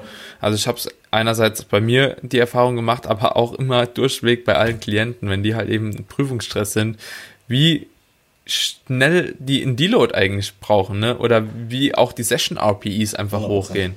So, und das nicht, weil sie weniger Zeit haben, weil die Einheit bleibt genau gleich lang, aber einfach durch diese mentale Belastung, ja. so, das ist der Wahnsinn. Ja, also was ich anekdotisch halt relativ oft höre, ist, wenn, wenn du jemanden wirklich sehr, sehr weit gepusht hast, äh, gepusht hat und derjenige dann deloadet ist, dass er meistens, oder was heißt meistens? Ich habe auf jeden Fall einige Male jetzt mittlerweile mitbekommen, auch an mir selbst, dass jemand im Deload wächst. Das ist ja dann dieses theoretische Konstrukt der äh, Superkompensation. Und ähm, ja, ich bin gespannt. Also ob man es dann, also selbst wenn es jetzt irgendwann empirisch mehr bewiesen wird, ist halt dann trotzdem die Frage, will man das? Ich glaube dann, je weiter ja. fortgeschritten du bist, desto eher würdest du es vielleicht machen, weil du eh super viel arbeiten musst, um halt irgendwo noch Fortschritte zu machen. Aber für einen Anfänger oder so, mhm. also ja, nein. Ja, ich weiß, was du meinst. Und Jetzt ist für mich noch interessant, beziehungsweise für wahrscheinlich die meisten da draußen. Ich finde, das ist sehr missverstanden, Volumen innerhalb eines Mesocycles zu erhöhen. Ne? Also, und ich glaube, das wird manchmal oftmals falsch gemacht. Also, beziehungsweise es gibt natürlich verschiedene Herangehensweise. Ich bin aber eher so jemand, der per se lieber ein bisschen konservativer programmt. Das heißt, wenn ich in Woche 1 bei einer Übung anfange mit zwei Sätzen, dann gehe ich nicht auf sechs Sätze hoch bis zum Ende des Cycles, sondern ich erhöhe das Volumen eher leicht und wende ja. dann auch manchmal so eine Double Progression an, ja. ne, einfach über die API und über das Satzvolumen. Wie hart würdest du empfehlen oder was würdest du sagen, ist so das Maximum, was man an Sätzen über die über den Mesocycle von Woche 1 bis Woche 5 zum Beispiel erhöhen sollte? Also grundsätzlich. Weißt du, ja, wie ich ja. meine? Also rein, rein, von den Sätzen gesehen jetzt. Ich will jetzt hier keine absoluten Zahlen raushauen, weil das wird irgendwer wieder absolut missverstehen. Also ich würde, ich, würde, Safe, ich würde sagen, ja. generell ähm, innerhalb eines Mesozyklus Satzsätze zu ähm, manipulieren oder Satzprogression zu implementieren. Grundsätzlich denke ich, eine Intro-Week ist in der Regel sinnig. Und in der Intro-Week, also nach einem Deload, wenn du vielleicht anfälliger bist auch für Muskelschäden, vielleicht auch technisch noch nicht so versiert bist durch den, durch den Deload, ähm, also durch die, die Adaption, die du dem ja, Deload ja. verloren hast, in der Intro-Week ein bisschen leichter einzusteigen, auch mit etwas weniger Volumen als vorher, ist durchaus sinnig. Ähm, einfach um dir einen äh, gut möglichen, um den, den bestmöglichen Einstieg nach einem äh, Deload zu, zu ermöglichen und eben auch Momentum aufzubauen. Und danach ja. ist es halt die Frage, also ich programme Satzprogression, aber ich programme auch nicht immer Satzprogression. Und ähm, ich denke, es ist irgendwo wichtig, das Ganze autoregulativ zu halten. Dich auf, einen, wenn du relativ hohe Volumina in einer bestimmten Muskelgruppe fährst, dich da auch hinzuarbeiten.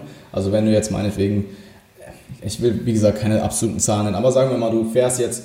du fährst, er, erwarte ich auch, du hast mir schon die Antwort ja. gegeben, die ich eigentlich so hören okay. wollte. Also es könnte so. irgendwie ja. irgendwas zwischen 0 bis 2 Sätze pro oder 0 bis 2 Sätze für eine bestimmte Muskelgruppe pro Woche sein, was aber auch nicht zwangsläufig heißt, dass du das für alle Muskelgruppen machst. Also was ich auch sehr, sehr häufig habe, dass ich vielleicht eigentlich alles statisch fahre und vielleicht in zwei Muskelgruppen Satzprogression vorplane und was auch wichtig, äh, wichtig dabei zu sagen ist, ist, wenn du das Ganze eben im Coaching anwendest, dass du zum einen deinen Klienten auch Verständnis für Autoregulation mitgibst und eben auch bestimmte ähm, Indikatoren herziehst, ob es eventuell Sinn machen würde, das Ganze dann während des Zyklus nochmal anzupassen oder eben so, wie es vorgeplant war, eben durchzuziehen. Hm. Ja, also was bei mir immer so ein Problem war bei Autoregulation, die meisten haben Klar, dann halt ja. die Autoregulation reinbekommen, weil sie halt eigentlich meines Erachtens nach weniger Stress in dem Moment gebrauchen hm. könnten. Aber dann jeder irgendwie doch gesagt hat, okay, ich habe eine, eine, Spanne von drei bis fünf Sätzen in der Einheit. Aber ich muss eigentlich wieder fünf ja, machen, ja. so, ne? Also, das bleibt ja immer so im Hintergedanken. Das hat bei mir noch nie gut Voll. funktioniert, also an mir selbst nicht und an den Klienten auch nicht. Absolut, was du meinst. Ich glaube, da ist jeder, der sehr ambitioniert und ehrgeiz, ehrgeizig trainiert, wenn er dann die Wahl hat und selbst wenn er sich dann vielleicht nicht gut fühlt und alles würde darauf hinweisen, so hey, mach vielleicht heute ein bisschen weniger. Deswegen habe ich zum Beispiel auch einen Coach, der mir absolute Werte immer vorschreibt, so, ne? Und, und nicht jemand, der, der mir halt eben komplette ja, Freiheit ja, ja, lässt. Weil also das musst du definitiv das, das ist der Grund, warum. Ja, und auch wie derjenige tickt. Also ich habe sicherlich Klienten von mir, die das Ganze sehr rational auch in der Session betrachten können. Aber dann habe ich auch Klienten, denen würde ich das cool. niemals so mitgeben. Und da ist es dann mhm. halt, wenn du das vorplanst, bleib halt bei Volumen eher auf der konservativen Seite. Und also gerade was Startwerte angeht. Und hol dir halt Indikatoren ja. rein und evaluiere dann einfach. Also das wären, das, sind, das können ganz verschiedene Sachen sein. Da bin ich jetzt auch kein Fan von unbedingt zu sagen, dass du das machen musst, weil es gibt auch super viele Coaches, die viel, viel weniger tracken und trotzdem phänomenal abliefern glaube, das ist auch irgendwo eine Sache von deines Athletens. Wie viel Tracking möchtest du deinem Athleten zumuten? Was bringt ihm wirklich mehr auch? Was nutzt du auch wirklich für dein Coaching? Und äh, mhm. wie viel mehr Stress löst es in der Person aus, vielleicht nochmal irgendeine andere Variable mehr zu tracken, ähm, als jetzt vielleicht in einer Person, die das voll gerne macht. Also ich denke, die mhm. Leute, die sehr analytisch denken, ähm, sind da in der Regel halt cool mit und finden das halt dann auch irgendwie interessant. Ja. Und dann hast du aber auch Leute, die wollen einfach machen, die wollen einfach Resultate und mit dem vielleicht jetzt deine, also Session APIs wahrscheinlich schon, aber jetzt deine PRS, also meinetwegen deine, dein Perceived Recovery Status, wie hast du dich vor der Einheit gefühlt, das halt immer und immer und immer wieder für jede Einheit zu tracken, kann halt auch nachteilig sein. Also das ist dann auch wieder so eine Sache, die musst du individuell betrachten. Und ähm, ich habe Leute, die tracken, die füllen mhm. meine ganzen, ganzen Sheets aus und dann habe ich auch Leute, die ähm, das eben nicht tun. Und, aber auch dann auch abgesprochen. Ja. Also nicht jetzt so, die machen es ja. einfach nicht, sondern halt abgesprochen. Wird das halt kommuniziert ja, und dann bespricht man halt, hey, das und das könnte nützlich sein, aber wenn du sagst, du hast, du, das ist dir zu viel, dann. Ja, genau. Die genau. essentiellen Dinge hast du drin, die ich brauche. Ich, und das andere ist dann genau. halt optional. Ähm, zum Beispiel auch bei ganz vielen, die Auto, äh, die intuitiv, intuitiv essen halt zum Beispiel. Ne? Oder Schritte manipulieren auch ganz viele, also psychisch, ne, dass sie sich halt extrem abhängig davon machen und so. Das sind alles so, auch Schlaf, finde ich mittlerweile, ist sogar so Marker. Viele stressen sich halt damit, ne, je nachdem, was du da alles abfragst und deine Fitbit dir halt eben irgendwelche Werte ausspuckt, die halt gar nicht sein können. Und da habe ich auch Leute, die drehen dann am Rad, ja. ne. Und bei denen haben wir es dann rausgeworfen, zum ja, Beispiel. Ja, absolut. Ja. Also ich denke, da halt bestimmte Indikatoren ziehen, um auch irgendwo den Stimulus der Session zu, zu quantifizieren, ist ja. einfach wichtig. Und ich kann nur sagen, in der Regel Satzprogression ja. auch zum Ende des Zyklus ein bisschen weniger. Da gibt es jetzt mittlerweile auch, ein, äh, eine, eine, mittlerweile auch seit ein paar Jahren Forschung zu der sogenannten Acute to Chronic Workload Ratio. Wie genau du das jetzt mhm. aufs Bodybuilding ja. beziehen kannst, ist jetzt irgendwo fragwürdig, weil es ist halt keine, also es ist keine Bodybuilding Research, es ist keine Physiksport, ja. Physiksports ja. oder, also ja, es ist halt einfach nicht Bodybuilding äh, spezifisch und da musst du halt ja. einfach schauen, dass deine, dass du zum Schluss hin, gerade wenn du schon relativ viel Ermüdung akkumuliert hast, dass du da nicht diese Riesenspitzen hast, wo jemand halt gar nicht mehr klarkommt und dann ins ja. Training geht, übelst lethargisch und ja. sich dann verletzt. Also das ist das Letzte, was du willst. Und deswegen sage ich auch, dass Overreaching per se, per Definition eigentlich nichts ist, was ich anstreben wollen würde. Ja, geht mir genauso. Also ich handhab das, glaube ich, ziemlich ähnlich wie du, ohne jetzt dein Programmdesign immer so zu kennen, aber hört sich für mich von der Handhabung her ähnlich an. Und ich weiß auch, dass Freddy, also ich weiß auch, dass er da auch eher konservativ ja, ist, aber auch ja hier und da halt individuelle Unterschiede sind. Ja. ja. Die hast du aber du immer. Auch, du musst ja. auch bedenken, dass jemand, also du, du, ein Anfänger hat vielleicht eine relativ große Spanne an Volumina, wovon er profitieren würde, währenddessen jemand, der sehr, sehr fortgeschritten ist, vielleicht eine viel, viel kleinere Spanne hat und vielleicht 0 bis 1 Satz über den gesamten Zyklus erhöht. Das ist halt auch sehr mhm. übungs, übungsspezifisch ist. Also wenn du jemanden hast, der 200 Kilo plus squattet, da erhöhst du nicht mal eben einen Satz Squats in Woche 3 so und machst anstatt zwei ja. Sätze drei ja. oder anstatt drei Sätze vier. Das machst du einfach nicht. Ja. Also kannst du schon, aber dann stirbst du halt. Ich mach, ich, ja, ich, ich, ich mach's auch, also ganz ehrlich, von der Intro auf die auf die Woche 1 erhöhe ich meistens auch so eher die Mainlifts, ne? Einfach weil die mehr akkumulativen Stress dann irgendwo mit sich bringen. Und ich denke, in der Intro ist es vielleicht nicht so sinnig, da halt eben schon mit dem Overall-Satzvolumen ja, reinzugehen. Und dann ab, ab dann mache ich auch einfach nur noch über ISOs. Wenn, wenn ich steige, über ISOs. Nie über noch einen Satz irgendwie von einer, vom Squat oder so mehr. Habe ich gar was heißt nie? Aber es ganz selten. Also ganz, ganz selten. Also den Deadlift erhöhst du ja, vielleicht nicht, ja. ähm, aber vielleicht einen Satz mehr High Pass oder sowas. Also jetzt nur mal als Vergleich. Ja, ja, ja, ja, ja. ja. Also Leg Press oder so würde ich jetzt auch damit einzählen, dass man das halt auch machen könnte. Aber ja, genau. Nee. Also ja, ich bin irgendwie immer so ein bisschen so Powerlifting getriggert, so, ja. Aber du Jan, ich glaube, wir schließen das hiermit ab ich denke, wir haben großteils alles durchbekommen. Ne? Hätte man vielleicht hier und da noch ein bisschen ausführlicher machen können, aber wenn wir alles jetzt durchgehen, dann sind wir safe zwei ja, Stunden safe. hier am also Start. Also ich, ich denke, die Volumenfrage wäre interessant gewesen, aber wir können auch gerne nochmal was Neues ausmachen. Also ich glaube, du hast, hast da so viel. Ich, ich, ich habe auch noch so ein paar andere Aspekte jetzt hier rausziehen können, okay. die ich gerne auch nochmal besprechen würde. Also ich glaube, es wäre bestimmt sinnig, noch eine zweite Folge zu machen. also gerade weil hier noch so viele Unklarheiten sind und vielleicht auch relativ zeitnah, wenn du schon Zeit hast. Gerne, gerne. Also ich bin auf jeden Fall in. Sag mir was an, Ja. ich bin am Start.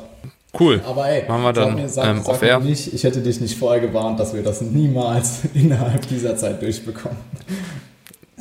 Ja, safe. Aber es, es war mir auch klar, aber es, Ja, ja, voll. ja, aber das Ding ist, wenn wir eine, eine Folge hier, du weißt es ja selbst, wenn du die über zwei Stunden ziehst, irgendwann qualmt der Kopf und die Leute schalten Ja, ab. Ne? Und dementsprechend wollen wir, dass ihr fresh dabei bleibt Fresh und dementsprechend machen wir einfach eine zweite Folge. Ich habe auf jeden Fall. Bock, fresh and ready. Genau. Und jo, Jan, in diesem Sinne, vielen Dank, dass du da warst. Hat mich super gefreut. Ich wusste, dass das eine geile Folge Freut wird. Ja, und wiederholen wir halt. Wir so. Nochmal. Zeitnah. Jetzt. Wenn die Leute dich irgendwo finden wollen, ne, Ja. falls sie nicht genug von unserem Gelaber abhaben können, dann bist du auf jeden Fall auf Instagram Ja. am Start. Ne? Ähm, einfach Jan Frisse, ganz Jan normal Frisse durchgeschrieben, oder? Ist so ein bisschen, also ich poste aktuell nicht so viel auf Instagram, wie ich es vielleicht in der Prep getan habe, aber ich denke, es ist trotzdem irgendwo ein Einblick in meinen, in meinen Alltag und auch ähm, was meinen geschriebenen Content angeht. Oder ja, auch visuellen Ja. Content. Ähm, dann natürlich meinen Ja. eigenen Podcast mit dem Max MPS Radio. Wir sind auf Spotify, Soundcloud, iTunes und auch auf YouTube. Also wenn ihr ja mehr Podcasts folgen wollt, da sind knapp 100 mittlerweile am Start. Und meine Ja. Website eben janfrisse durchgeschrieben.de ähm, für Coaching-Anfragen. Und wenn ihr eben ja, euch vielleicht über meinen Service mehr informieren wollt, ähm, mich kontaktieren wollt, dann macht das am besten darüber. Und ja, und auch vor allem meine Resultate. Also ich glaube, Resultate ist so das Wichtigste auf, Yes. der, auf der Homepage. Gibt es auch Ja. auf ähm, Instagram. Für viele Leute Ja, einfach visuell. Klar, klar, klar. Ja. Und auf äh, Instagram ähm, unter äh, Team-Frisse gibt es auch jeweils zu den einzelnen Personen nochmal mehr Kontext. Also auf der Website hast du dann Bilder und auf dem Team-Account gibt es halt. Kontext zu, was hat diejenige Person gemacht. Ist cool. Cool. Geil. Danke dir. Ich schaue auf jeden Fall alles in die Shownotes. Vielen Dank.